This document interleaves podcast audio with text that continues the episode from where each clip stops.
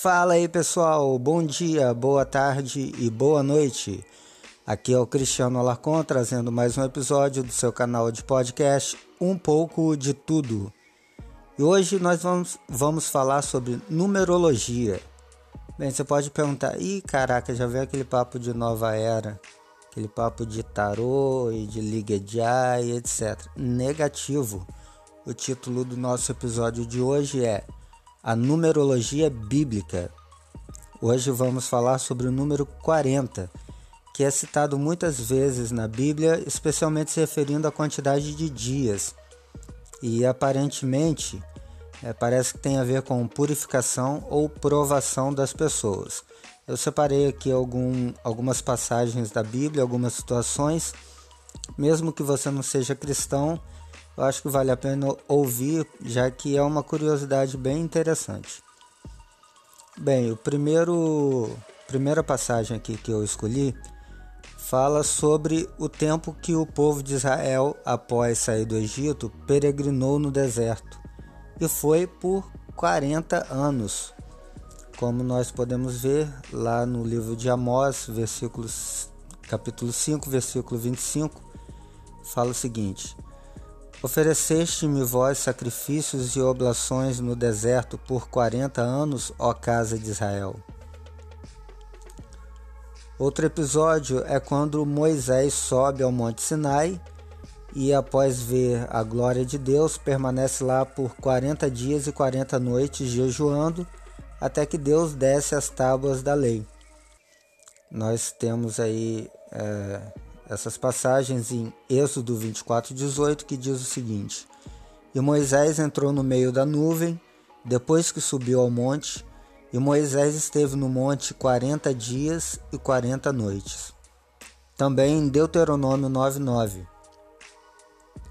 Subindo eu ao monte a receber as tábuas de pedra, as tábuas da aliança que o Senhor fizera convosco, então fiquei no monte quarenta dias e quarenta noites.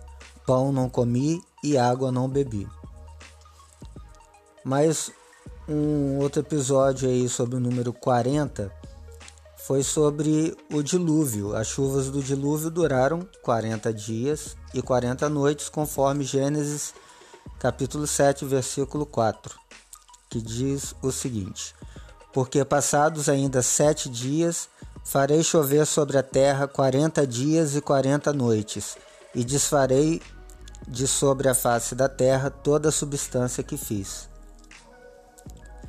Moisés também, é, quando foi entrar na terra de Canaã, é, mandou os seus espias para verificar como era a terra e como como eram as fortificações, etc. E eles ficaram lá por 40 dias, conforme números 13 e 25, que diz: E eles voltaram de espiar a terra ao fim de 40 dias.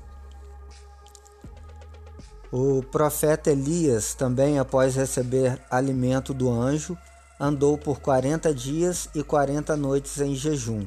Está lá em 1 Reis 19, versículo 8. Levantou-se, pois, e comeu e bebeu, e com a força daquela comida caminhou quarenta dias e quarenta noites até Horebe, o monte de Deus. Golias, que é aquele famoso gigante que desafiava o, os israelitas, ele também é, desafiou, conforme escrito em 1 Samuel 17, 16, desafiou os israelitas por 40 dias, até que Davi acabou enfrentando, conforme lá, como diz, 1 Samuel 17, 16. Chegava-se, pois, o filisteu pela manhã e à tarde, e apresentou-se por 40 dias. Ezequiel também espiou os pecados do povo de Judá, deitando-se sobre o seu lado direito por 40 dias Está no seu próprio livro, no capítulo 4, versículo 6. E quando tiveres cumprido estes dias, tornar-te-ás a deitar sobre o teu lado direito, e levarás a iniquidade da casa de Judá quarenta dias. Um dia te dei para cada ano.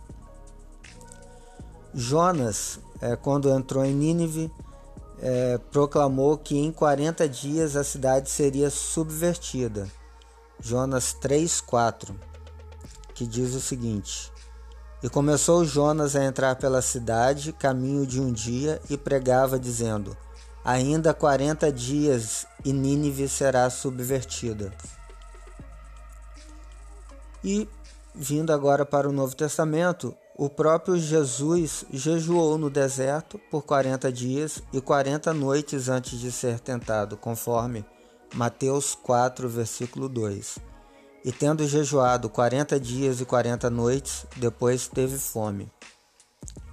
E também outro episódio com o próprio Jesus, após é, ser crucificado e depois ressuscitado, Jesus retornou aos seus discípulos, ou seja, ele voltou a, ao meio dos seus discípulos e ficou aqui na terra por 40 dias ainda, conforme Atos 1, versículo 3.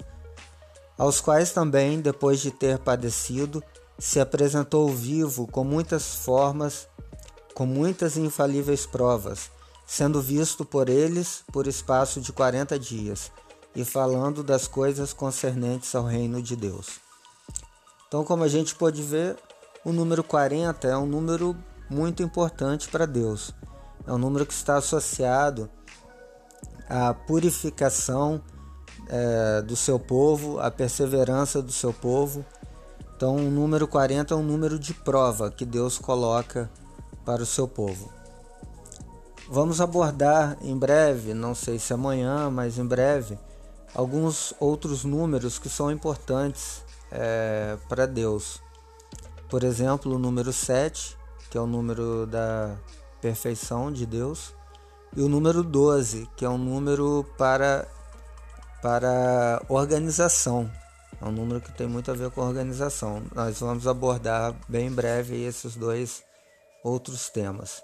É isso que eu queria deixar, essa curiosidade aí. Talvez a maioria das pessoas não tenha se percebido e obrigado por acompanhar mais esse episódio do podcast do nosso canal. Lembrando que estamos disponíveis aí no TuneIn, no Google Podcast, no Spotify e no Apple Podcast. Até o próximo episódio e um grande abraço.